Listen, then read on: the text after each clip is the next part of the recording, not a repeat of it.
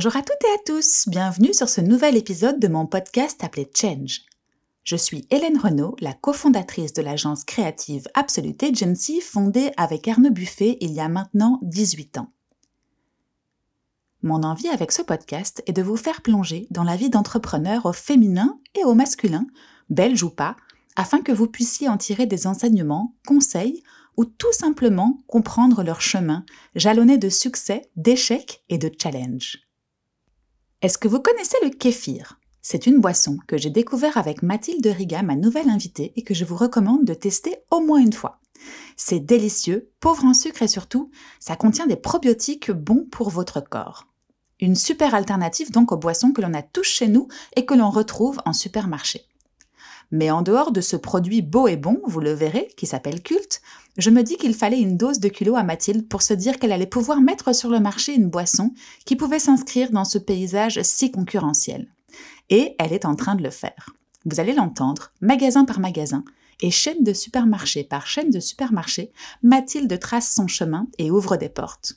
L'épisode est passionnant et je vous souhaite une bonne écoute.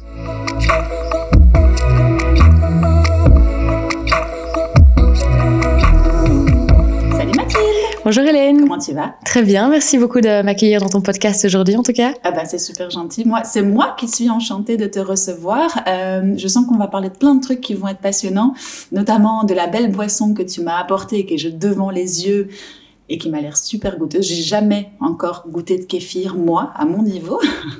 Donc j'ai hâte que tu m'expliques comment tu fais, comment ça s'est passé pour, cette, pour ce premier batch. On dit ça comme ça? Tout à fait, un, batch, oui. En fait, c'est assez je ne sais pas si c'est assez semblable, tu vas me dire, à de la brasserie de bière. Complètement, vraiment, ouais.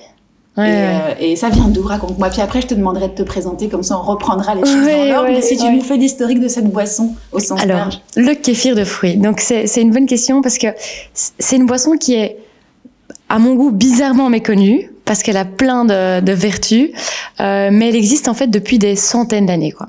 On, on, on, trace pas exactement son, sa, sa création, mais euh, les, les, mythes disent qu'en fait le kéfir, euh, c'est une boisson qui vient du Mexique, euh, qui possède aussi un autre nom, c'est le tibicos. Et en fait, ce serait euh, des Mexicains qui auraient trouvé sur un cactus euh, les, euh, des petits grains de kéfir qui sont en fait des cultures de, de, de, bactéries et de levures. Et ces petits grains, ils les auraient mis dans une jarre avec des fruits et de l'eau. Et euh, ces grains, qui sont donc, comme je viens de dire, des levures et des bactéries, auraient transformé cette limonade en kéfir. Et donc ils auraient goûté à, à, à ce breuvage et ils se seraient, ils se seraient dit waouh c'est incroyable, c'est génial, ça a été transformé par ces grains qu'on a trouvés sur euh, sur ce cactus. Donc c'est pas le cactus en lui-même, c'est une bactérie qui s'était ouais. Euh, mise sur le cactus. Voilà. Le... Mais en fait, c'est ça. On, on, pense, on pense que les fruits de ce cactus étaient euh, l'environnement idéal pour que ces bactéries et ces levures grandissent ensemble, se développent mm -hmm. et créent en fait ces petits grains euh, qui sont en fait tout à fait comparables à un levain qu'on va utiliser pour le pain ou aux levures qu'on va utiliser pour euh, faire de la bière ou, ou, ou du vin. Mm -hmm. Et sauf qu'elles prennent une autre forme, mm -hmm. mais le principe est le même en fait. Et quand tu dis kéfir de fruits, ça veut dire qu'on peut faire du kéfir avec autre chose?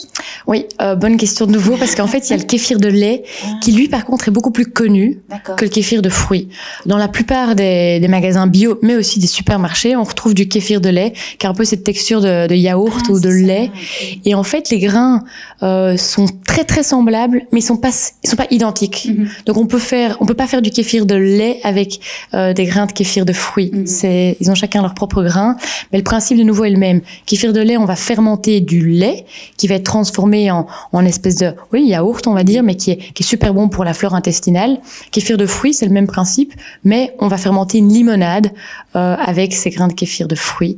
Et ça va de nouveau donner aussi une boisson qui est très bonne pour tout ce qui est digestion, immunité et qui est faible en sucre. D'accord. Et donc finalement c'est un peu vivant, si je comprends bien. Complètement, ouais, ouais, ouais. Parce que c'est des, c'est des bactéries et c'est des choses mm -hmm. qui se transforment et qui évoluent. Est-ce qu'un kéfir ça évolue à partir du moment quand tu le brasses aujourd'hui Est-ce qu'il évolue dans sa couleur, dans son dans son aspect euh, complètement euh, mm -hmm. Transparent ou enfin comment est-ce que toi tu Donc le kéfir, une fois qu'on l'embouteille, euh, c'est vrai qu'il va encore évoluer un petit peu. Mm. Donc ça dépend de la conservation.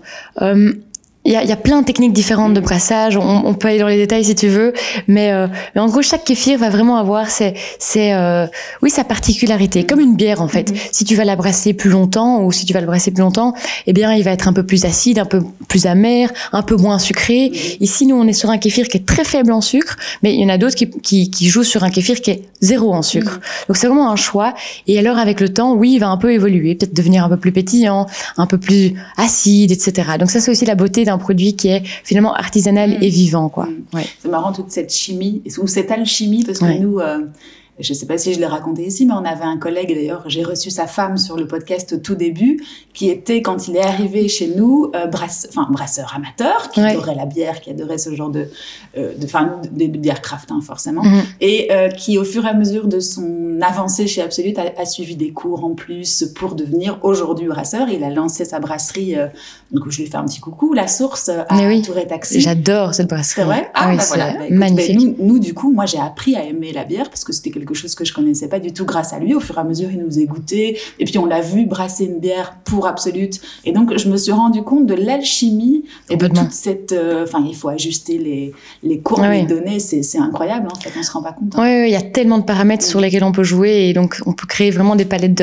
d'arômes de, de, euh, qui sont super, euh, oui, super intéressantes. C'est entre la, la, magie, entre guillemets. Oui. Hein, parce que quand tu vois, en plus, euh, le, c'est pas le vin, tu me rappelles comment ça s'appelle cette matière qui est le... les grains. Les grains. Les grains, okay. ouais, c'est ça.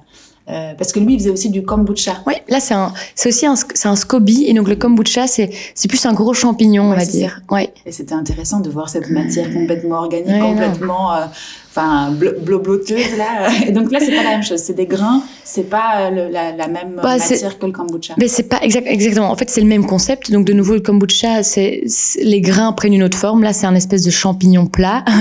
euh, mais le kombucha on va fermenter du thé avec ce, ce, champignon. Le kéfir, on fermente une limonade. Mais de nouveau, le principe reste toujours le même, quoi. Il y a toujours, on va dire, 45% de magie et 55% de craft. Mm -hmm. Et voilà, c'est trouver cette... etc. Et le dosage, et ouais. donc, ça veut dire que toi, c'est pétillant. Ouais. Qu'un kombucha, ça ne l'est pas. Si, c'est aussi pétillant. Ah, donc en fait, euh, pour un petit peu de chimie derrière, mmh. en gros, euh, donc tant dans le kombucha euh, que dans le kéfir, mais que dans la, la bière ou le vin, mmh. les micro-organismes vont consommer les sucres et les transformer en plein de choses différentes. Dans la bière ou, le vin, c'est de l'alcool.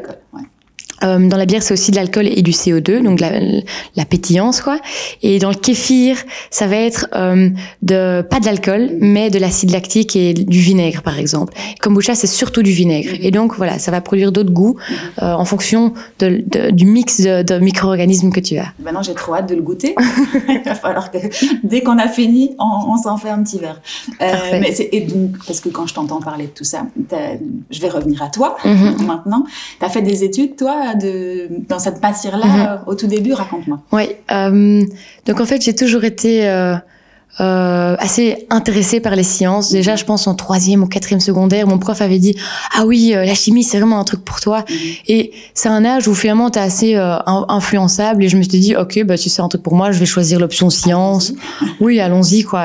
Et ça me plaisait ça bien. Pas, en tout cas. Non, pas du tout. Ouais. Euh, et puis, euh, alors à l'université, finalement, le choix c'est assez vite fait parce que ma meilleure amie avait aussi choisi d'étudier bio-ingénierie et je me suis dit bah pourquoi pas en fait c'est super actuel mmh. ça parle de l'environnement ça ça explique comment le monde autour de nous fonctionne mmh. euh, euh, et, et, voilà ça me passionnait et, euh, et donc j'ai commencé à faire des études là-dedans et hum, et donc bio-ingénierie, c'est vraiment pour, euh, enfin euh, c'est assez large. Tu avais une palette ouais. après qui était qui était large pour toi et c'est super large. Ça, te, ça, ça, ça, te, ça, ça ne te forme pas à devenir brasseur de kéfir, non, mais, euh, mais tu comprends très bien le processus qui est derrière. Quoi. Mm-hmm. Et en fait, pour la petite histoire, donc j'ai fait ces études-là à Leuven, mm-hmm. euh, j'ai adoré. Et puis j'ai eu la chance de, de, terminer mes études par un an en Angleterre, mm-hmm. euh, aussi en bio-ingénierie. Et là, euh, c'est là où j'ai découvert toutes ces boissons en fait, parce que en fait à Londres, il y a du kombucha partout. Euh, ça m'a pas, enfin je me suis pas plus posé la question, juste que j'en buvais un peu partout, à gauche et à droite. Et en revenant en Belgique je me suis dit, ah, mais c'est fou, en fait. Il, il manque un truc. Ouais, il y en a, il y en a pas vraiment du, du kombucha. Quand ça, il y a 5-6 ans? Euh, il y a 4 ans, en fait. 4 ans. Ouais, c'est ça. Non, c'est vrai qu'il y a 4-5 ans. En fait, c'est ce que je me disais quand, quand je préparais cette émission moi et peut-être beaucoup encore, on est, on, est adepte de boissons très mainstream, Mhm. de ce qui nous a été donné Bien finalement, du coca et compagnie, Mhm. du jus d'orange. Et, et c'est vrai qu'en fait, notre choix n'est pas, notre assortiment n'est pas immense. Alors Non. ça commence à venir et puis on va en parler, mais on n'a jamais eu beaucoup d'opportunités en fait. Non, non. ça. Toi, c'est grâce à, un- un- Ouais. la, ta dernière année. euh, Et, et Leuven, ça veut dire que tu, tu te débrouilles en néerlandais. euh, Oui, mais j'ai fait euh, presque tout mon parcours euh, scolaire en néerlandais en ouais, fait. cool. Ouais. Tes parents sont francophones? Alors j'ai une maman gantoise et j'ai un papa euh, qui vient du Brabant wallon, donc j'ai un beau mix. mix. Ouais. Non, c'est génial. C'est cool. Et euh, il faut dire quand même que le fait d'être une vraie belge, si je peux l'appeler comme ça, tout le monde est vrai belge, mais de, de comprendre un peu les, les deux cultures, ça me permet aussi aujourd'hui de, de, de facilement interagir aussi avec un, avec un client flamand euh, qu'avec un client liégeois, quoi. Et ça, je trouve vraiment chouette. Tu m'étonnes. Ouais. Franchement, quel avantage. Moi qui suis française, qui Ah suis oui. arrivée ici euh, au tout début de ma vie euh, d'adolescente, enfin non même adolescente, qui n'ai jamais fait l'effort, je dois bien l'avouer, mais j'ai toujours joué Ouais. ma carte française en mode Tu peux. c'est pas évident. non mais je m'en mords les doigts aujourd'hui, je me dis c'est trop bête. Et alors du coup moi j'ai fait un, enfin comme toi j'ai mis, enfin comme tes parents j'ai mis mes enfants en mode euh, enseignement néerlandophone. Alors moi, je peux pas les suivre, hein, mais ils n'ont pas tout de suite compris parce qu'ils étaient à la crèche et puis ensuite ils étaient allés. Enfin, ils ont fait tout leur parcours euh, en néerlandais. Mais je leur dis, mais vous me remercierez plus Ouais, tard bien dans sûr. le monde du travail. T'as un, Tellement. un choix du coup. Enfin, t'as un avantage euh, certain sur Ouais. euh, sur d'autres personnes. Même si t'avais fait ta carrière dans une entreprise en tant que salarié, t'aurais eu un avantage concurrentiel énorme. Mhm, mhm. En- surtout en plus avec l'anglais. Que bref, Oui, mais oui, mais en, effet, d'ailleurs, j'ai j'ai commencé euh, ma, ma carrière dans une boîte flamande au final, parce qu'il y a presque que des flamands, Mhm. et j'aurais pas pu le faire si je parlais pas néerlandais, parce que on Ou parle tout le alors temps. au prix de beaucoup de d'heures de, de formation Ouais, et Ouais. encore. quoi. Une interaction moyenne finalement avec les collègues, donc Ouais, euh. Bon, bah bref, on fait un petit détour. Mais donc, du coup, toi, t'es es trilingue, parfaite, et, ouais. et ça te sert encore aujourd'hui. Ouais. Cool. On en était où, du coup? On en était à ce, cette, cette année, cette dernière année en Angleterre où tu découvres finalement d'autres boissons que ce Mhm. qu'on avait ici dans nos supermarchés? Ouais, exactement. Donc, euh, donc euh, je reviens de Londres et euh, et, euh, et pour l'anecdote, en fait, euh, j'en buvais beaucoup et ma sœur qui a qui a 5 ans de plus que moi, ça a toujours été celle celle qui qui me guidait un peu un peu mon exemple quoi. Et elle m'a dit à un moment en été, ah mais Mathilde, si t'en bois beaucoup là-bas, tu sais que tu peux le faire toi-même d'ailleurs. Et là, je parle de kombucha. Ouais. Kul, c'est du kéfir, mais je parle d'abord du kombucha pour une bonne raison. Et donc, euh, euh, j'ai regardé comment en faire chez soi. Et euh, c'est très simple. En fait, tu prends une jarre, tu mets du thé, tu mets un peu de sucre et tu verses une bouteille de kombucha dedans. Mhm. Euh, tu laisses traîner cette jarre pendant cinq semaines dans euh, dans une armoire. Je sais toujours pas pourquoi j'ai fait ça dans ma chambre qui devait faire 6-7 mètres carrés euh, à l'époque. Mais voilà, ça a marché. J'ai créé donc euh, euh, mon champignon de, kombucha. Et donc, toutes les semaines, je faisais euh, un, un petit batch de 2 litres. Ouais, mais donc, du coup, attends, je t'arrête là parce que le fait de mettre euh, du thé, de l'eau, non, du thé, Ouais. du sucre Ouais. et un kombucha de base. Donc, t'achètes un kombucha, en fait, Qui est vivant, ouais. qui est vivant, tu peux du coup après, enfin, avec un kombucha acheté, tu peux en faire combien? À Ben, l'infini à l'infini, Ouais, à l'infini, parce qu'en fait, en laissant traîner donc cette jarre pendant cinq semaines, tu permets en fait à ce champignon de se former. Mhm. Euh, et alors, ce champignon, à chaque fois que tu fais un nouveau brassin, il va un peu grandir. Mhm. Et la plupart des gens, en général, ils demandent à un copain ou une copine d'avoir un morceau de ce champignon. Moi, je l'ai fait moi-même entre guillemets, mais, euh, mais ça voilà. a vraiment l'air du petit, euh, du petit chimiste ou Complètement. du petit magicien dans ça. Et c'est vrai que moi qui n'ai pas eu l'habitude de le faire, je l'ai vu souvent chez des potes euh, Traîner. en mode, oui, sur une étagère, un truc un peu gluant. Tu te dis, mais qu'est-ce que c'est? Et en fait, c'est la magie C'est trop marrant. Tu ne mets ouais. pas au frigo, on est d'accord. Hein Dans ce cas-là, à ce moment-là, tu le mets pas encore au frigo. Et puis après, euh, quand tu fais un batch, il y a une moitié qui est hors frigo, puis une moitié qui est en frigo. euh, voilà. Ouais. Donc tout, tout démarre de là. Ta Tout- tout sœur démarre qui te dit, euh, tu peux le faire toute seule, euh, Voilà. vas-y, go. Exactement. Et donc là, je prends un peu, euh, je prends un peu, oui, je trouve ça, je trouve ça chouette, quoi. Et je commence à en faire toutes les semaines. Mhm. Et puis, je reviens en Belgique en septembre pour commencer à travailler. Mhm. Et là, je continue à garder cette habitude-là. Mais voilà, euh, première année de travail, je suis à fond dedans. C'est une multinationale, donc euh, je perds un peu cette euh, cette fibre de, de- oui, de, de la fermentation. Et tu commences par quoi dans l'entreprise? Enfin, c'était quoi ton Oui, poste? Donc c'est c'est une boîte qui, qui est active dans le recyclage de métaux précieux et qui fait aussi les batteries pour les voitures électriques. Donc super euh, euh, actuel, quoi, comme, comme topic. Et euh, moi, j'étais j'avais un super chouette job en fait. Euh, il venait de racheter une boîte en Finlande et j'allais en Finlande tous les mois pour euh, faire l'intégration de cette boîte au sein de, de du Micor. Donc c'est ce que tu avais appris pendant tes études, c'était de la gestion en partie? Non, en fait, en fait, en fait non, c'était pas super lié à mes études parce que moi j'avais surtout fait de la science Mhm. et là je me retrouvais plus dans en effet de la gestion. Mhm. Euh, mais au final, au final, les études, qu'est-ce qu'elles t'apprennent? C'est surtout euh, une, une, une rigueur, une discipline, une ouverture d'esprit, une façon de structurer la pensée. Et, et voilà, c'est ce que ça m'a donné pour commencer chez Micor. Et voilà, là, j'avais de nouveau encore énormément à apprendre. Et en fait, quand tu commences à travailler, c'est encore surtout une formation pendant un ou deux ans avant de être vraiment bon. que ce genre de grosse boîte t'apprend aussi le, le cadre. Enfin, Mhm. le Micor, c'est très grand, effectivement. Et donc, t'as as, appris des process, je suppose? T'as as été formé? Ouais, ouais, non, j'ai eu un super manager aussi au début. Euh, pendant un an, je, je travaillais en one-to-one avec lui. Euh, et non, c'est une super formation. Et si tu ressors une ou deux choses de ce que l'entreprise t'a Mhm. apporté, qu'est-ce que qu'est-ce que ce serait aujourd'hui pour transposer dans ta, dans ta boîte d'aujourd'hui? Euh, je pense déjà le fait qu'un projet, c'est beaucoup de petites étapes. Euh, Umicore, c'est une énorme boîte, donc pour moi, parfois, ça allait trop lentement, mais ça me donne parfois un peu de recul aujourd'hui quand j'ai un projet pour culte qui prend plus de temps que prévu. Je me dis, ok, c'est pas grave. Ce sont plein d'étapes à faire et il faut les cocher. Et voilà. Et deuxièmement, c'est aussi l'interaction avec euh, euh, des collègues et des clients que j'ai eu chez Umicore qui, qui m'a quand même euh, beaucoup servi pour culte, euh, comment interagir avec les gens euh, de manière professionnelle euh, et, que en fait c'est pas parce que t'es jeune qu'au final tu, tu, tu, tu vaux moins c'est juste comment tu fais les choses si tu les fais bien euh, ça, ça peut aller quoi Ouais, ouais. Donc, toute une Mhm. série de, de petits process, effectivement, et de Ouais. savoir décomposer la montagne en plein de petites pierres. Mais c'est marrant parce que dans une entreprise comme celle-là, je sais pas si j'aurais tiré les mêmes enseignements parce que c'est vrai que, on doit voir le- l'ensemble. Et toi, tu as vu les, les petites étapes, Mhm. c'est intéressant aussi. Ok, Ouais. cool. Donc ça, c'était une, une année de ta vie. en fait trois ans Ah, oui. en fait trois ans mais donc pour continuer alors l'histoire culte euh, donc je suis chez Micor euh, je travaillais loin d'ailleurs j'avais presque trois heures de route par jour euh, donc comme je disais le kéfir est Trois heures de route par jour. Ouais, j'étais vraiment sur une usine en fait à Olon en- dans, les, dans la campine, enfin vraiment. Mhm. Mais voilà, de nouveau super intéressant parce que j'ai rencontré plein de gens géniaux. Et à un moment, pendant cette année-là, je pense, je sais pas moi, en octobre-novembre, je faisais toujours mon kombucha. De nouveau, ma sœur et ma maman me disent, ah regarde, on a découvert une autre boisson, c'est du kéfir de fruits. Et je dis, ah marrant, je connais pas, euh, je pourrais, je pourrais tester aussi. Et donc voilà, j'ai reçu quelques grains de, ma sœur euh, et j'ai commencé à en faire chez moi. Et, et donc la différence, c'est que c'est pas du thé, mais c'est plutôt une limonade. Donc c'est de l'eau, euh, du sucre de canne, des citrons et des figues comme base, à laquelle on ajoute ces grains de kéfir. Les figues, c'est toujours Je pensais que c'était un.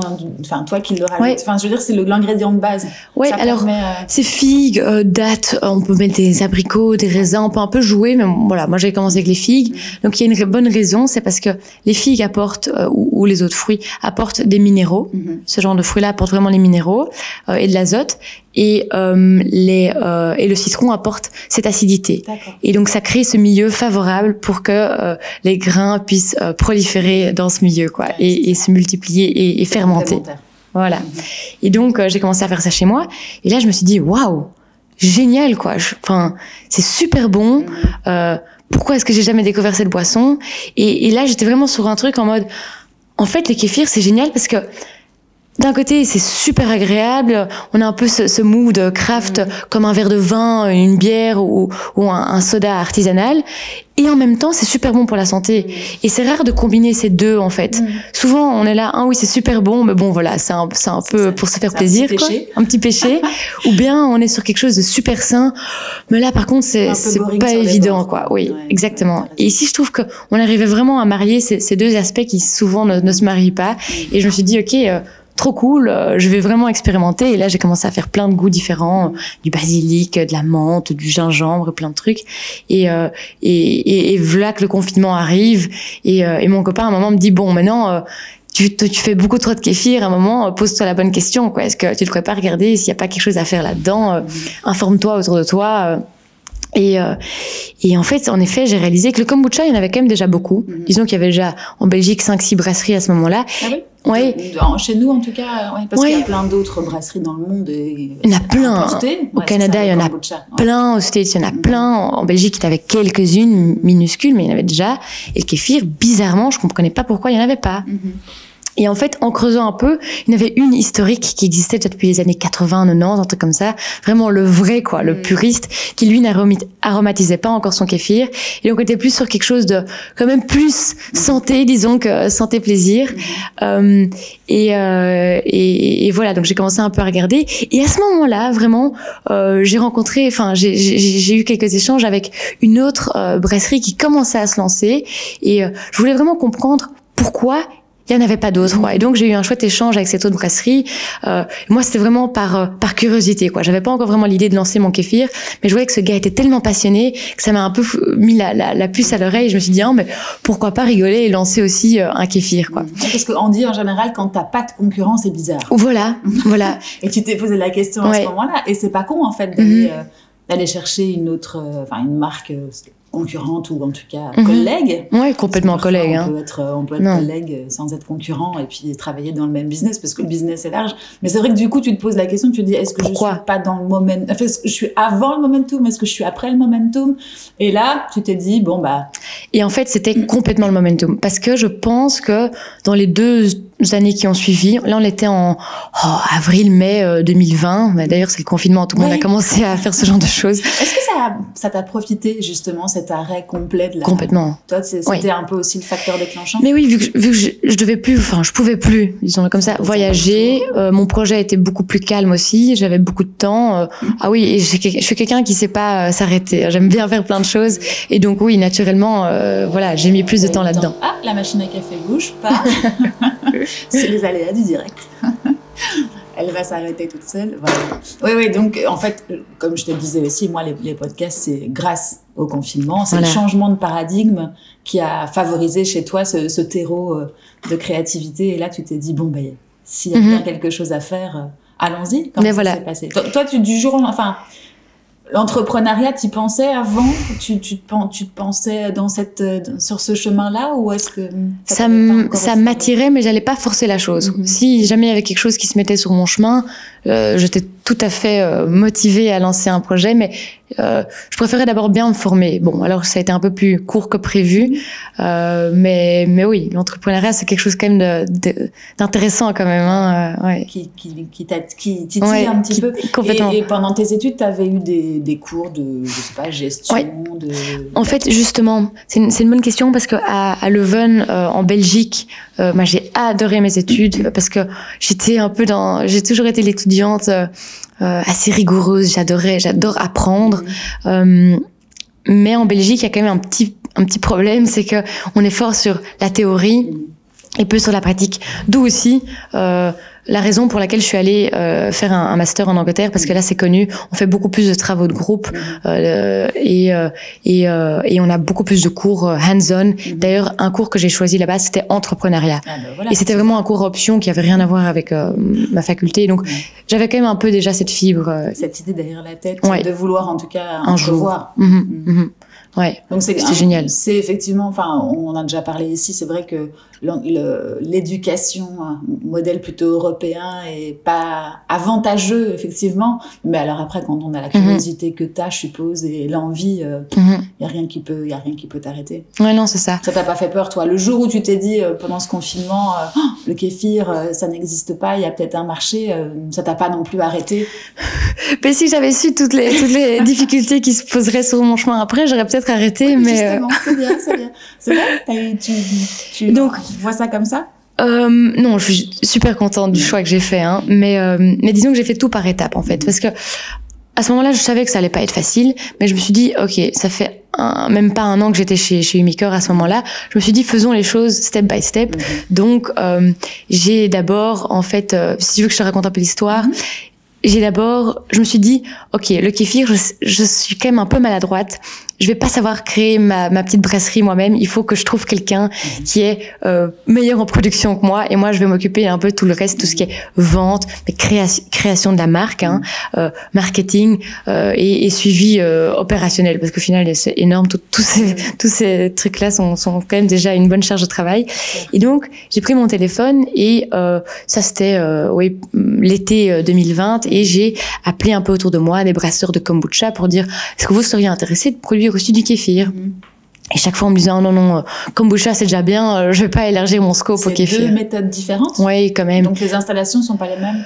Euh, on peut utiliser les mêmes installations, mais alors il y a des contaminations, Ah et donc oui. ton kéfir tourne au kombucha ou vice versa. C'est Donc, des lignes entre guillemets qui, Ouais. sont, qui doivent être séparées pour pas mélanger les. ben oui, parce que c'est quand même des cultures différentes, quoi. Et donc alors elles vont, euh, se contaminer, quoi. Donc Ouais. pas évident. Mhm. Euh, et à un moment, il y en a un qui me dit, euh, là c'est un, un brasseur de kombucha, euh, de ferme kombucha, c'est une autre marque. Mhm. Super sympa. Il me dit, ah, mais tu sais quoi Il y a un gars, il y a un gars à Anvers qui euh, produit du kéfir à plus grande échelle que toi, à mon avis. Va le voir. Mhm. Et, euh, et je l'appelle, euh, il s'appelle Patrick, j'appelle Patrick et il me dit ah mais viens débarque. Je pense que le lendemain je débarque chez lui et je lui amène ma bouteille que j'avais produite chez moi et il rigole un peu parce qu'il voit que voilà on n'est pas à la même. euh, Artisanal, Oui, exactement. Euh, mais lui aussi, il est artisanal, mais quand même de manière quand même beaucoup plus professionnelle. Mhm. Et en fait, lui, il avait déjà créé une marque que j'avais pas, euh, j'avais pas encore, j'étais pas encore tombée dessus. radar, ouais. Ouais, il avait créé une marque deux ans auparavant. Mais en fait, ce que j'ai compris au fur et à mesure, c'est que lui, c'était un vrai producteur et que vendre un produit, ça l'intéressait pas du tout, en fait. Mhm. Euh, et donc, quand je lui ai dit, mais en fait, moi, je serais ravie de travailler avec toi, euh, main dans la main.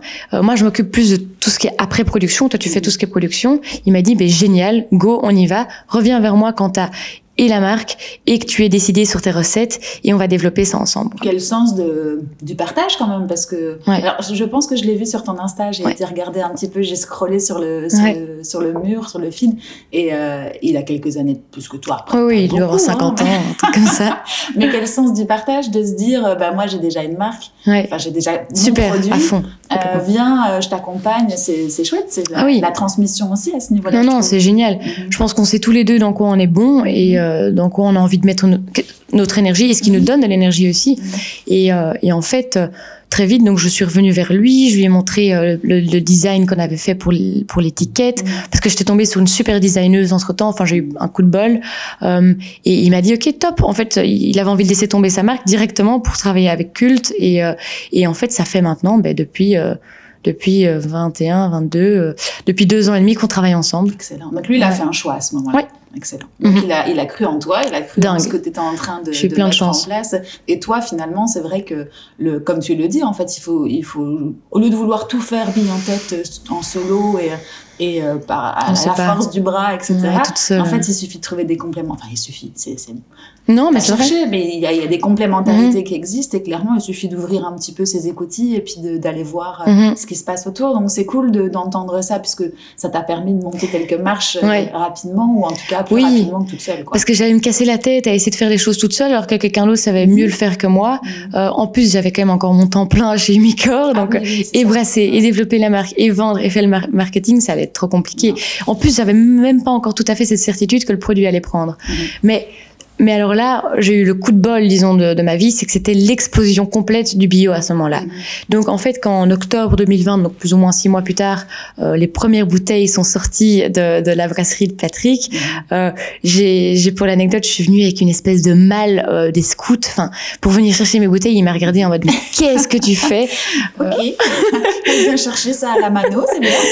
C'est pas du tout comme ça que ça marche. Euh, j'ai- prochaine fois, on a commencé à travailler de, de manière un peu plus pro- professionnelle, mais voilà, j'ai, j'avais, j'ai venu chercher littéralement 60 bouteilles, je pense. Aujourd'hui, je ferai plus un aller-retour pour ça, mais euh, donc voilà, j'avais mes 60 premières bouteilles que je suis allée déposer dans les magasins après mes heures de travail, entre 5 et 6 ou un truc comme ça, ou le samedi. Et les magasins, en fait, étaient hyper friands, quoi, de ce produit parce que les gens étaient à la recherche de ce genre de produit, euh, et, euh, et, et ça n'existait pas encore dans les rayons. Donc c'était vraiment génial, quoi. C'était vraiment l'heure de gloire. Ça a l'air- ça a l'air facile, mais c'était une de mes questions. Comment est-ce que, en tant que toi, toute jeune, toute, toute fraîche, et, et c'est une question sur laquelle on va revenir après parce que j'aimerais bien qu'on parle d'abord de ces six mois où Mhm. vous avez euh, bah, fait évoluer, je suppose, un premier euh, ah le chat, un premier produit. Euh, mais donc je t'arrête là, on le garde pour plus tard. Cette, cette entrée dans la grande distribution, qu'elle soit Bio, bio, et puis ensuite peut-être euh, qui t'a aidé à aller plus loin. Euh, tu te rappelles du jour où tu t'es dit bingo j'y vais? Avec Patrick, en tout cas, où euh, tu t'es dit, bon, je vais y aller dans quelque chose d'un peu plus que, dans, que de le faire dans ma chambre ou dans, dans la cuisine. Donc, euh, donc premier rendez-vous avec lui, ça s'est super bien passé. Euh, et là, je me suis dit, ok, je pense que si j'ai quelqu'un de super chouette, mhm. il y avait vraiment un, match humain énorme. Et je pense que ça, c'est la base. Si, si tu te dis, je peux travailler avec cette personne en toute confiance euh, et, en, et vraiment en toute transparence, eh bien, euh, ça, c'est quand même un facteur super important pour se dire go, j'y vais. Euh, et puis lui m'a quand même quelque chose de signé, de, un arrangement que vous aviez tapé dans la main? Comment ça s'était passé? En fait, Patrick avait jamais travaillé avec quelqu'un d'autre, donc tout était nouveau pour, pour, pour tous les deux. Euh, je pense que d'abord, je vais me prouver un peu chez lui. Il m'a dit, viens avec un petit business plan, avec euh, ce que tu veux faire et euh, montre-moi de, de, quoi tu parles, quoi. Et moi, alors, je me suis dit, oulala, là là, j'ai pas du tout de business plan. Euh, J'étais venue le voir. Ouais. Là, je suis allée sur le site de Hub, qui avait des templates, je pense. Enfin, en y repensant maintenant, ça me fait rire parce que bon, le business plan a rien à voir avec ce qu'on est aujourd'hui. Mais, il faut le faire, mais il sert à rien. Exactement. On va dire ça comme ça. Voilà. De nouveau, c'est un exercice pour structurer sa pensée, quoi. Et donc, je reviens vers lui deux semaines plus tard. Et là, j'avais vraiment eu le temps de me dire, OK, qu'est-ce que je veux faire? Qu'est-ce qui m'intéresse? Et quel est le potentiel que, que, je vois pour ce projet? Et en fait, mon copain, vu qu'on était confinés, il me poussait, il me disait, ah vas-y, vas-y, ça va être chouette et tout, tente, tente l'aventure. Et je pense que c'est un peu ces deux, trois semaines-là de brainstorming où je me suis dit, go, on y va, quoi. Euh, et puis, je suis revenue vers Patrick et il m'a dit, très bien, euh, je, je crois en ton projet. Voici les étapes qui, qui te sont nécessaires pour euh, avoir un produit que tu peux mettre sur le marché. Et là, il m'a beaucoup aidé. Mhm. Il m'a dit une étiquette, il faut si si si si si, sur, enfin toutes ces choses-là sur une étiquette.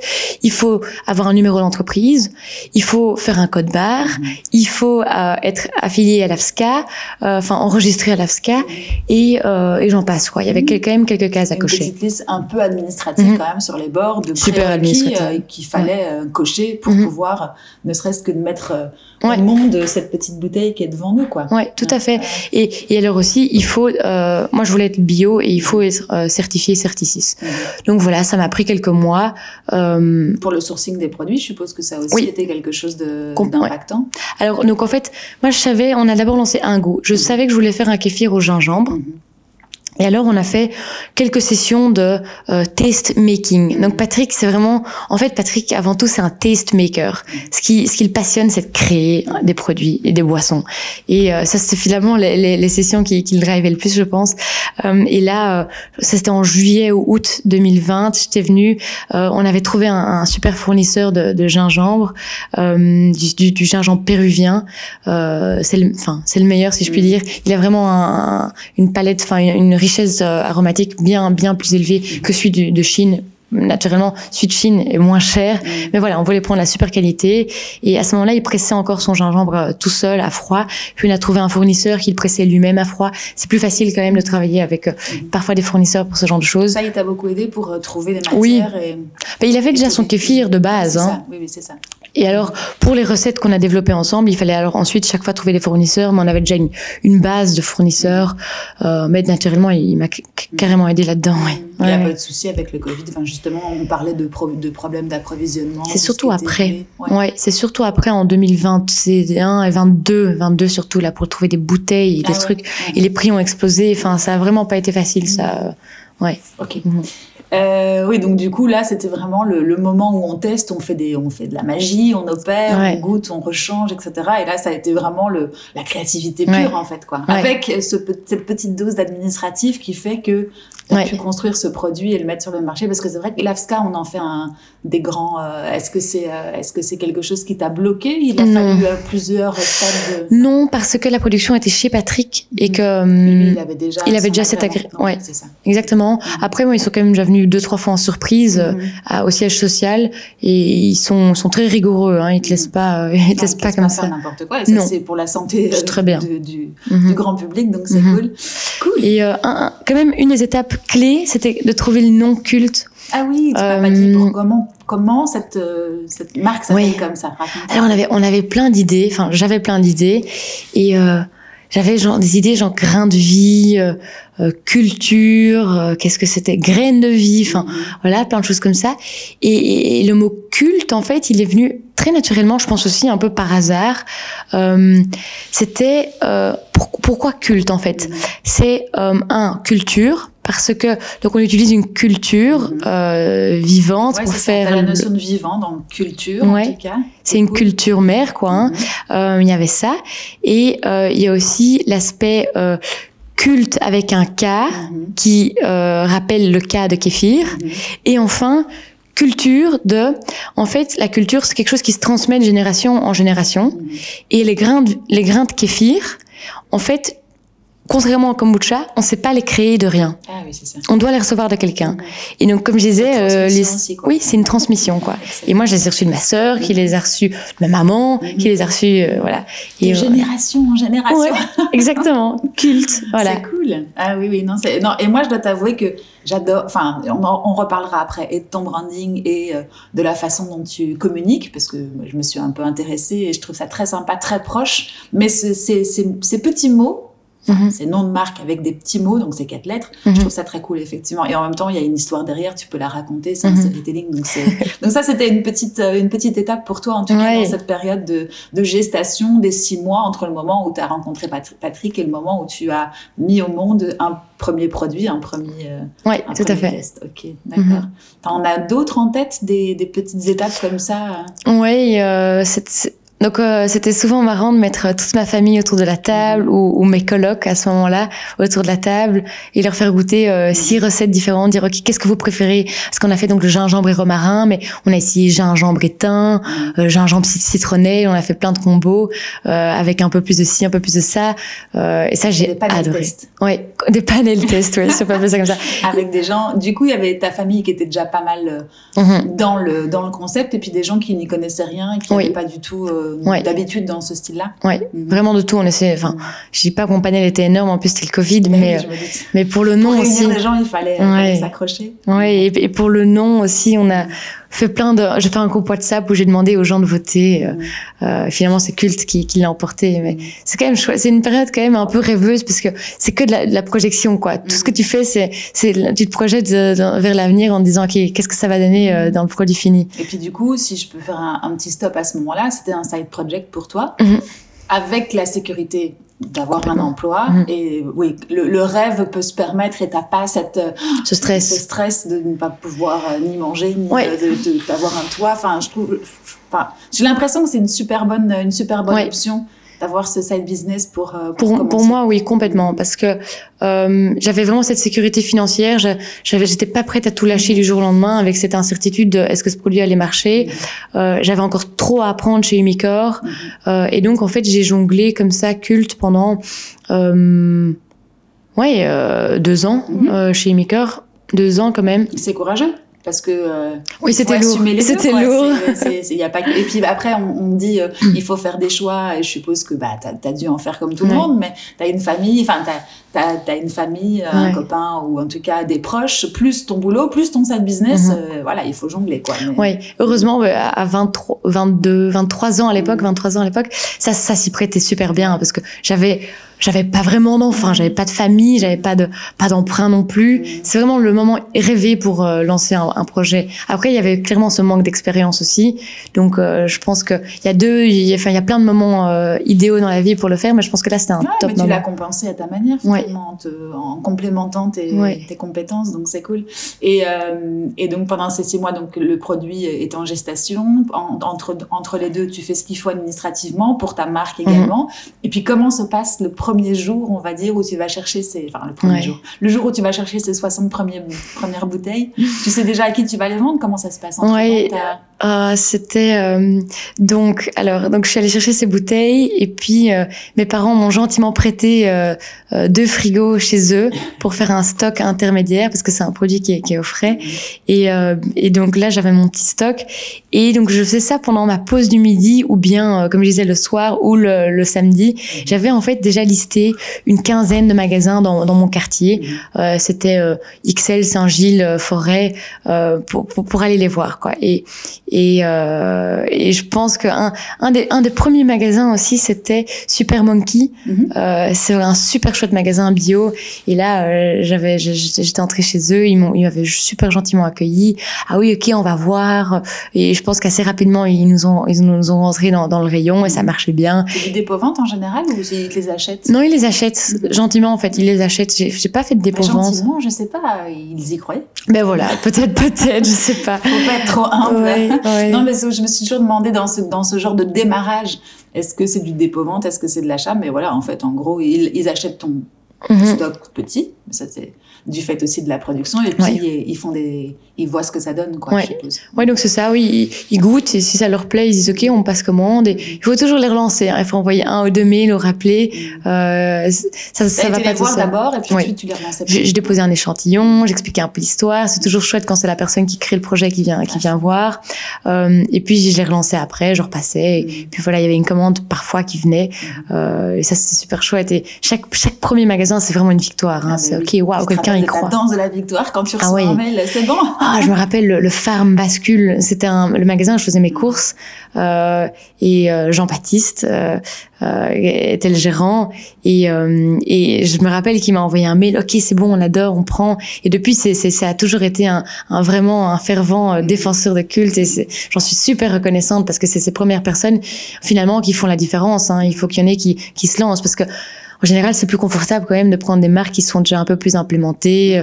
Donc on connaît. euh, ouais. C'est aussi l'ADN de ce genre de magasin. Oui. Farm, on les connaît aussi pour Oui. pouvoir euh, offrir, en tout cas au Mhm. grand public, des choses qui ne sont pas connues. Et on, on y va aussi pour ça, donc c'est intéressant. Tout à fait. Et la confiance qu'il t'a marquée, bah, Mhm. c'est dû à la- à- grâce à la qualité du produit et puis Ouais, surtout parce qu'ils avaient aussi envie de, de faire découvrir. C'est cool. Ouais. Et tous les petits indépendants, hein, vraiment, euh, il y avait BioV, BioVrac, euh, Mhm. Comptoir Bio, enfin je peux les citer, mais j'ai beaucoup de reconnaissance envers tous ces gens. euh, ouais. Oui, c'est ça. Donc Mhm. le momentum pour toi, bah, c'est vrai qu'en 2020, on a tous réfléchi. on- pour ceux qui n'étaient pas encore dans cet état de, de, de changer de, mode de consommation, c'est vrai que tout ce genre de magasin a, a aidé aussi Ouais. à, à faire découvrir des marques euh, plus, moins mainstream que ce dont je parlais tout à l'heure. Et qui, qui, finalement, dans, notre, dans, dans nos rayons à l'époque, on n'avait pas énormément de choix. Là, aujourd'hui, c'est vrai que Ouais, tu c'est peux découvrir, c'est un, c'est un plaisir pour les papilles et pour les yeux aussi. Ça fait de la, ça fait de la diversité.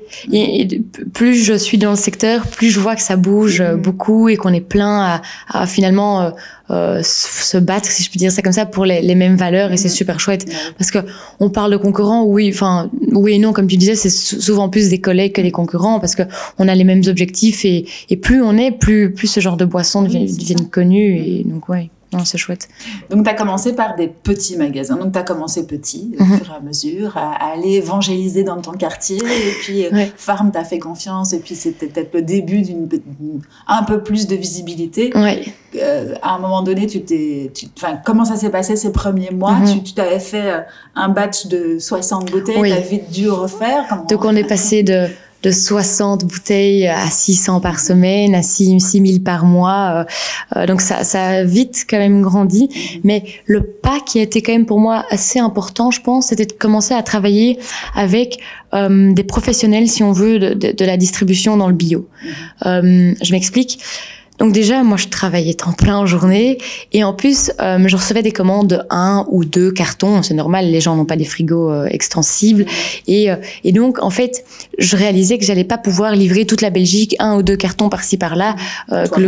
moi-même exactement que un ça prend trop de temps deux les frais logistiques exploseraient Mhm. et donc je vais trouver des partenaires qui avaient aussi une bonne connaissance du marché Mhm. et là Donc, des intermédiaires en un sens. un intermédiaire oui donc là je suis tombée sur un super intermédiaire qui s'appelle Terroiriste euh, qui lui en fait est un euh, est un euh, passionné on va dire de de, de, de l'alimentation euh, bio mais mais vraiment euh, local aussi il connaît tous ses producteurs enfin c'est vraiment un dénicheur de pépites quoi. Et euh, et au début j'ai envoyé euh, des petits messages coucou ça t'intéresserait peut-être de travailler ensemble. Et puis à un moment je me rappelle c'était un dimanche soir il m'envoie un, un Instagram. Il me dit ah, Mathilde si tu veux on peut on peut bosser ensemble. Et là je me rappelle vraiment j'étais super contente. J'étais à mon copain waouh ça c'est la prochaine étape quoi. C'est trop chouette. Tu sentais que c'était le one too many que, que Oui. besoin. parce qu'en fait, beaucoup de magasins, en fait, euh, n'ont pas euh, n'ont pas le temps de, de commander tous leurs produits chez, chez, chacun de leurs fournisseurs. Alors oui, ils essayent de travailler avec des produits locaux, mais si c'est possible, ils essayent de passer par quand même un intermédiaire qui regroupe plusieurs producteurs chez eux quoi. Mmh. C'est oui, c'est juste une question un peu d'échelle et, et, voilà, il y en a beaucoup qui crachent sur le fait qu'il y a plusieurs maillons dans la chaîne. Il faut clairement réduire le nombre de maillons, ça c'est sûr, mais il faut qu'il y en ait quand même un euh, qui, qui, oui, qui il faut puisse faciliter la vie aussi. Oui. C'est clair qu'on peut pas, On peut pas tout faire. trop de temps à, à faire des commandes à voilà. X points alors que tu peux en faire qu'à un point. Voilà. Ouais. Donc le tout est de trouver le bon partenaire qui regroupe les chouettes marques. Donc euh, voilà, on a commencé à travailler avec Terroiriste et c'est super parce qu'il avait Chouette nom en plus. oui Terroiriste, ouais ouais ouais. Euh, il avait euh, il avait vraiment un super réseau de magasins, dont aussi ma terre première qui était aussi un des premiers magasins avec qui j'ai travaillé. Et donc je pouvais lui dire coucou, j'ai quatre cinq magasins avec qui je travaille, qui travaillent aussi avec toi. Et ça, ça c'est ça qui lui a mis la puce à l'oreille. Il a dit ok, alors moi je vais les livrer pour toi. Et voilà, de fil en aiguille terroiriste. Puis j'ai eu un autre un autre partenaire euh, qui lui distribuait plus en, en Flandre en fait, euh, et aussi en Wallonie des petits indépendants, et les farms et certains séquoias, etc. Et ça, ça a été vraiment la prochaine étape. L'extension. Donc Ouais. le pays complet et Ouais. plus seulement ton quartier Ouais. ou Bruxelles capitale, Mhm. c'était vraiment aller vers la Flandre, vers la Wallonie et pour, grâce à cette, ce- ce- cette ramification en fait, grâce à ton point de distribution qui était Tout à fait. Ok. Ouais, c'était génial ça, de voir en fait que ben, plusieurs, enfin d'autres personnes croyaient aussi dans le produit. Mhm. Ouais.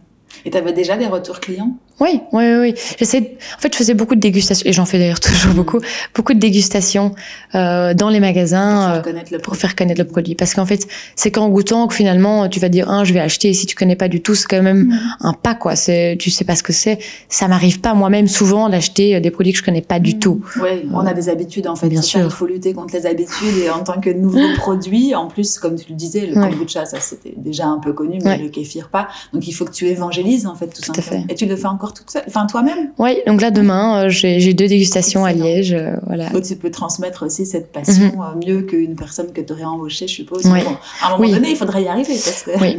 À un moment donné, toute, oui. la, toute la difficulté là, c'est de pouvoir transmettre Mhm. ton, ta passion et ton produit à quelqu'un qui va pouvoir le faire pour toi, pour pouvoir, parce que je suppose que l'ambition, c'est quand même de, de toujours grandir et de ne pas Mhm. s'arrêter. Comment est-ce que tu entrevois ça? Parce que là, on a fait un, un saut euh, de puce, on arrive à aujourd'hui. Euh, ce challenge de ne pas, en fait, pas s'arrêter pour continuer à exister, tu le vois comment? Ouais, euh, donc nous notre mission, je dis nous parce que c'est aussi, je pense, tous les gens dans le kéfir. Enfin, mais c'est c'est vraiment de rendre cette boisson plus connue et plus accessible. Mhm. Donc ça a toujours été mon point de, de départ. Alors aujourd'hui, on est quand même bien distribué en Belgique. On est dans 200 points de vente en Belgique. Bien, hein Avec Euh, des, des points de vente un peu plus gros que les euh, petites oui, si je dois no- noter les plus gros, ça va être un, un Bioplanète, Mhm. par exemple, ou euh, un Daily Traiteur, Mhm. euh, ou les farms, euh, e-farms en ligne Mhm. notamment.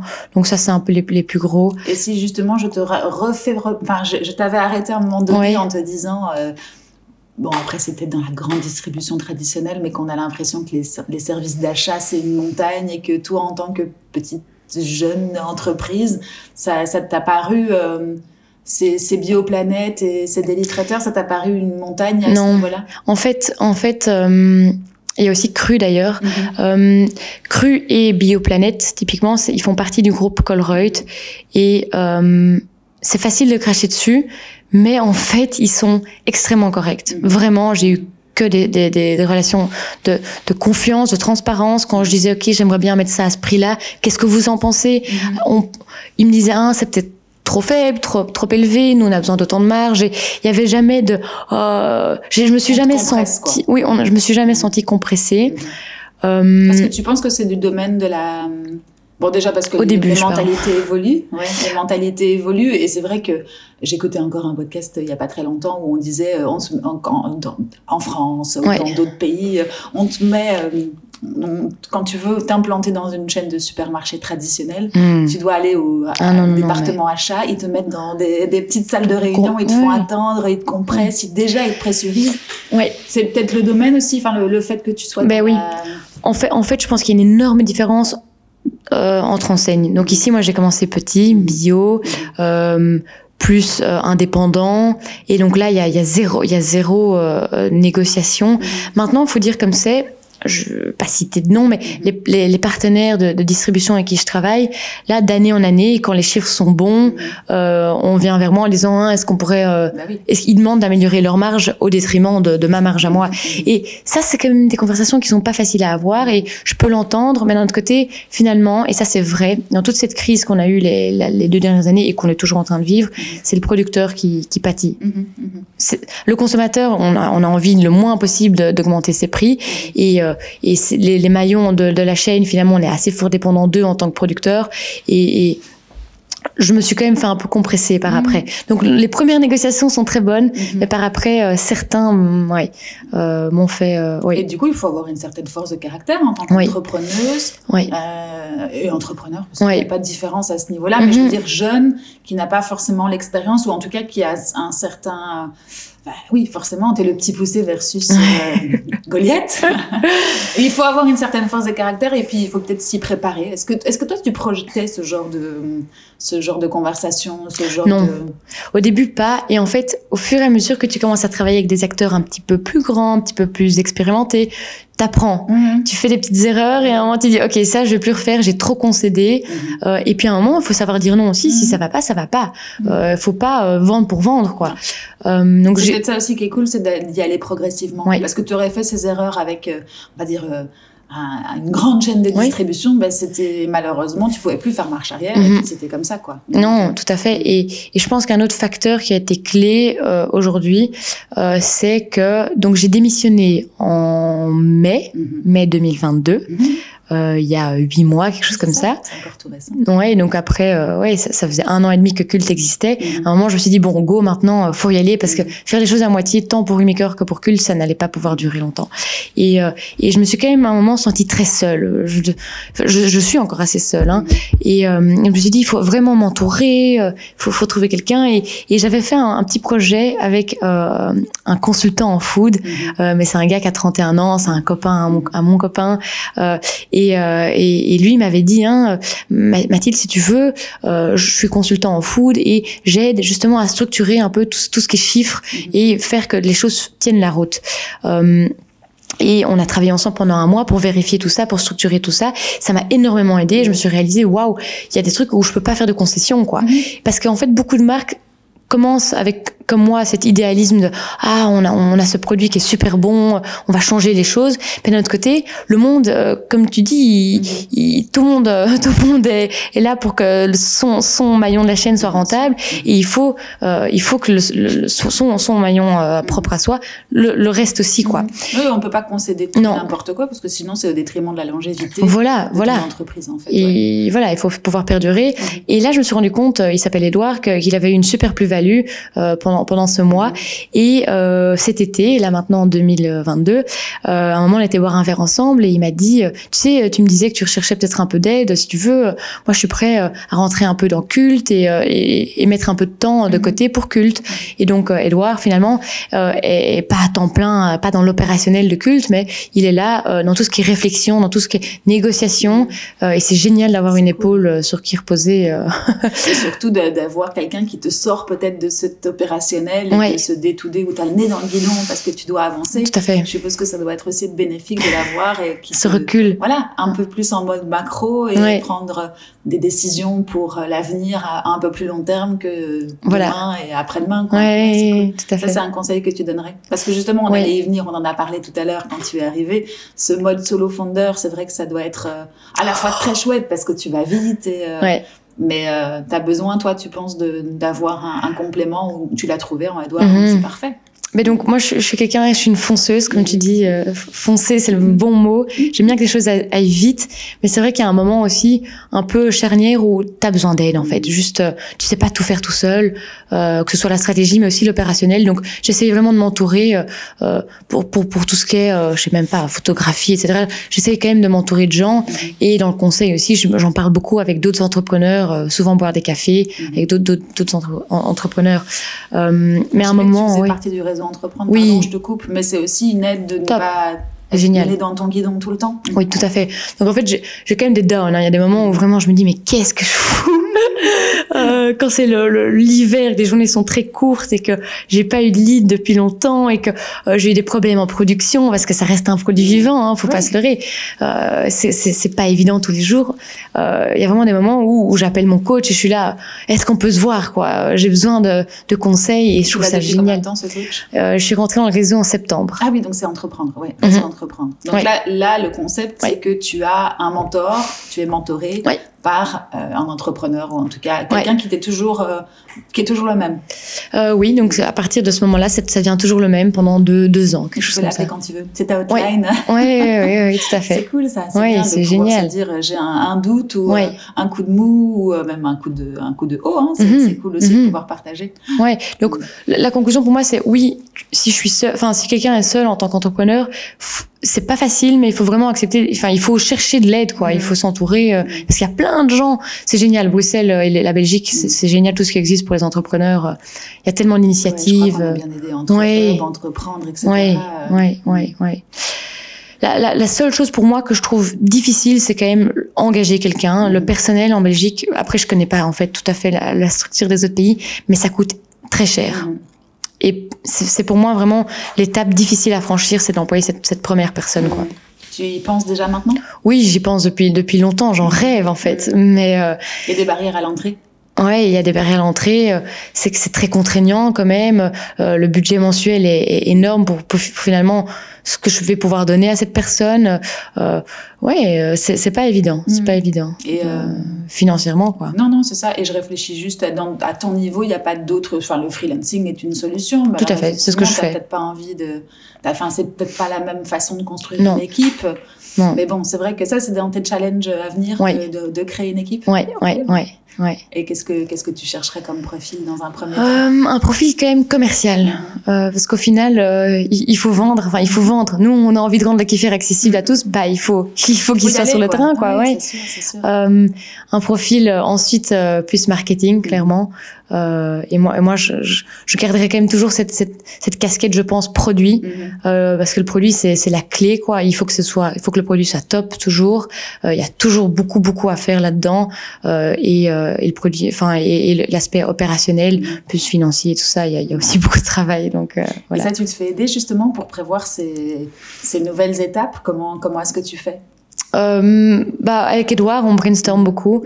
Euh, on a aussi pensé à cette fameuse levée de fonds. Hein, c'est un peu le, le mot, euh, le grand mot euh, de l'entrepreneur, la levée de fonds. Parce que là, jusqu'à présent, vous avez travaillé en fonds propres. Oui, enfin, en tout cas, tout, en, tout à fait rentable en tout cas. Oui, oui, oui. Ouais. Je commençais euh, pour en toute transparence avec 4500 euros, je pense, sur un compte et, et voilà, c'est ça c'est génial. J'ai jamais voulu euh, surinvestir, je veux dire. Euh, brûler du cash et engager tout ça moi je trouve ça toujours un peu euh, c'est une mode quelque part qui, qui fonctionne pour certaines boîtes mais que je trouve quand même dangereuse.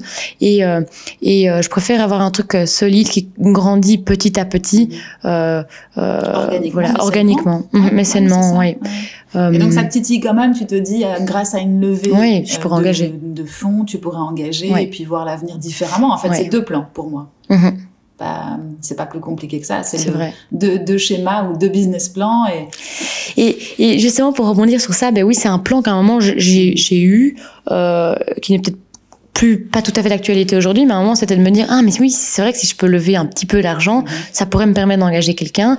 Et alors donc je me suis mis un peu à, à discuter avec des gens. Et en fait, première chose que j'ai réalisé c'était que euh, c'est un monde d'hommes. Mm -hmm.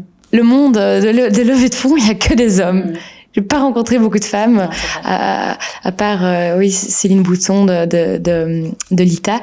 Mais euh, et, et d'ailleurs, on, on, on m'a dit à un moment tu sais Mathilde, tu as 24 ans, mm -hmm. tu es une fille et tu es seule. Tu penses vraiment que tu vas, tu vas savoir lever des fonds mm -hmm. Et ça m'a vraiment, vraiment fort vexée. Choquée aussi. Choquée, ouais. quoi. Je me suis dit, hein, quoi? Mm -hmm. euh, Si, si mon projet tient la route, si le plan financier tient la route, ça, ça devrait pouvoir aller, quoi.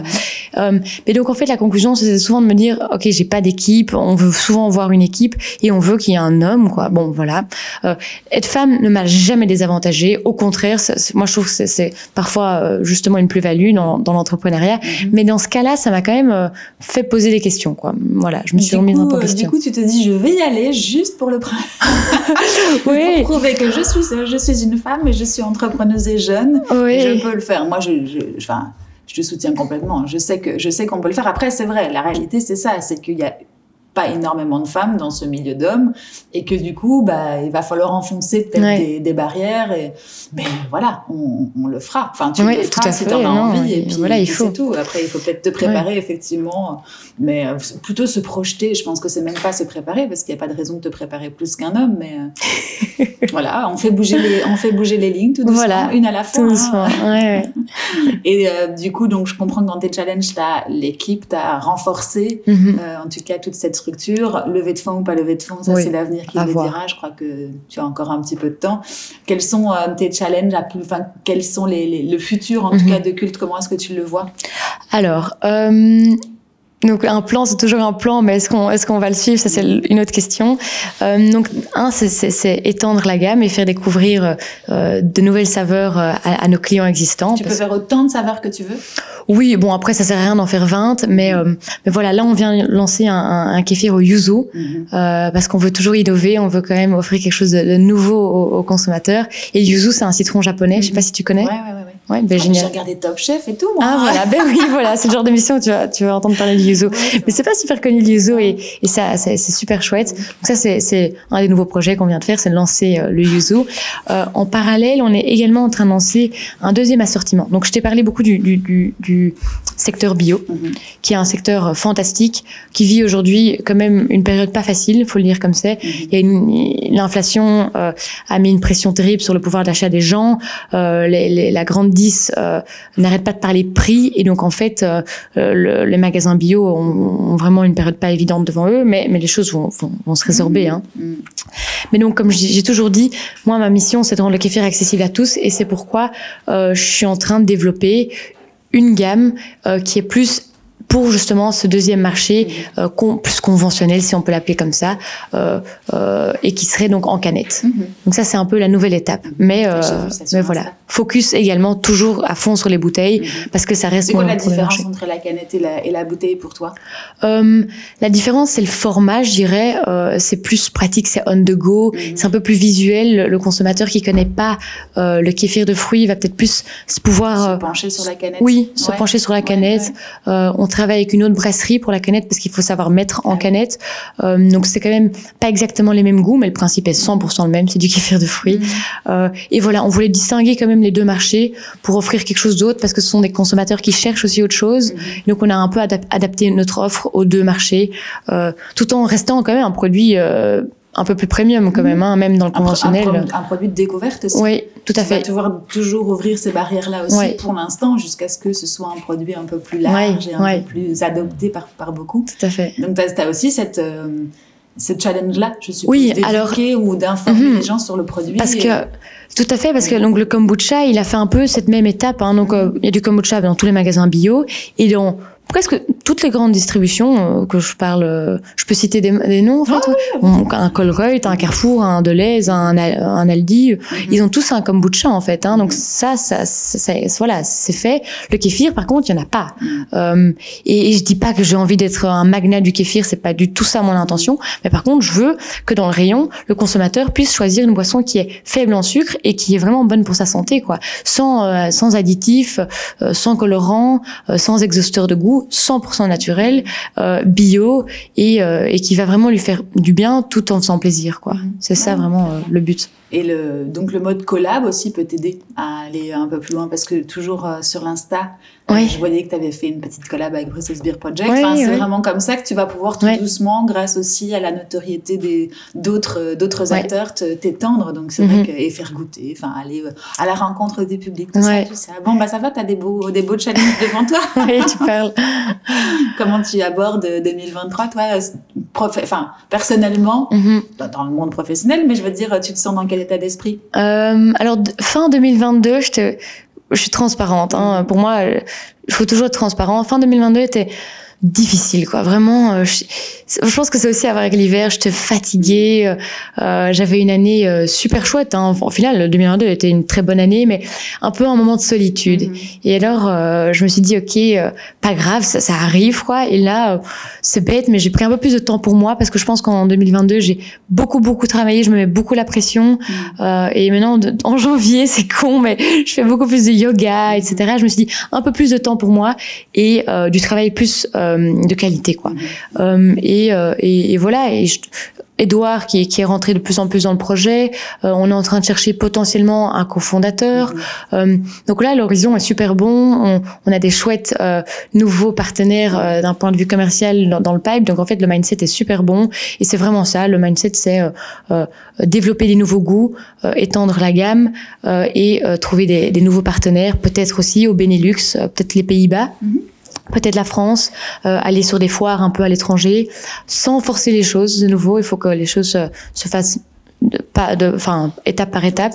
Mais euh, mais voilà, c'est c'est grandir quoi, Ouais, grandir. et mais pas se négliger. comme Non, et dis, pas se négliger, non, c'est non. important aussi parce que comme on, on le disait avec Megan, qui est une, une, une invitée que j'avais sur ce podcast de, de Novem, elle, je la suis pas mal sur LinkedIn et c'est vrai qu'elle fait des posts assez transparents, assez honnêtes comme ce que tu viens de faire là. Et on n'a pas que des hauts et on a des bas aussi. Ouais, mais ouais. C'est important de pas les de pas de enfin de d'y penser pour ne pas se négliger pour pouvoir euh, courir sur le long terme ce marathon euh, qui est qui est le Tout tien à fait. Aujourd'hui donc euh, cool euh, bah écoute j'ai l'impression qu'on a fait un beau petit parcours euh, si tu as des conseils à donner toi aujourd'hui euh, du haut de tes 26 ans Ah, J'ai pas des encore conseils, tout à mais en tout apprendre. cas encore par rapport apprendre. justement à cette période qui est le tout début de l'activité Mhm. si tu rencontres quelqu'un demain qui veut entreprendre euh, beaucoup de gens, euh, il y, a, y a ce conseil toujours euh, de dire euh, ah euh, si tu y crois à fond, vas-y lance-toi.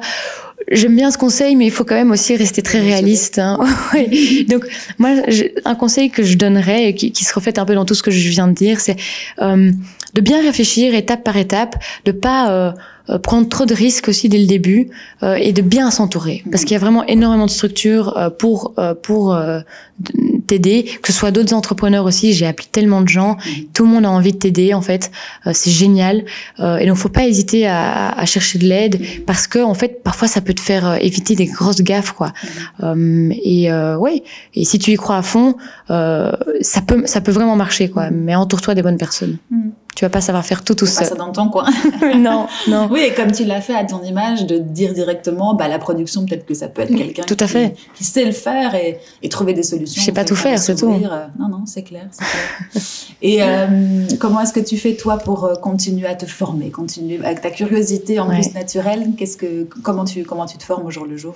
Hum, comme je disais, je parle énormément avec des gens qui sont plus loin que moi Mhm. euh, dans, dans, leur, dans leur parcours. Il y a des gens qui sont tellement inspirants. Je peux citer euh, une euh, Nathalie Darvan Mhm. euh, qui fait les, des, des cakes euh, vegan. Donc ça c'est ça une chose. Donc c'est parler avec des gens. Et deux, euh, c'est beaucoup beaucoup lire en fait. Je lis beaucoup, euh, que ce soit des livres, euh, que ce soit euh, des e-learning euh, sur internet. Euh, ouais, c'est une bonne façon de se former, je Mhm. pense. Cool. Et ton obsession du moment Et après, je te laisse euh, repartir dans ta, ta journée. Mon obsession du moment. Je pense que les podcasts, ouais. J'écoute beaucoup, beaucoup de podcasts parce que là, je fais beaucoup de routes. Euh, podcast entrepreneur et food. Mhm. Ouais, j'adore. En plus, il y y, a de quoi faire.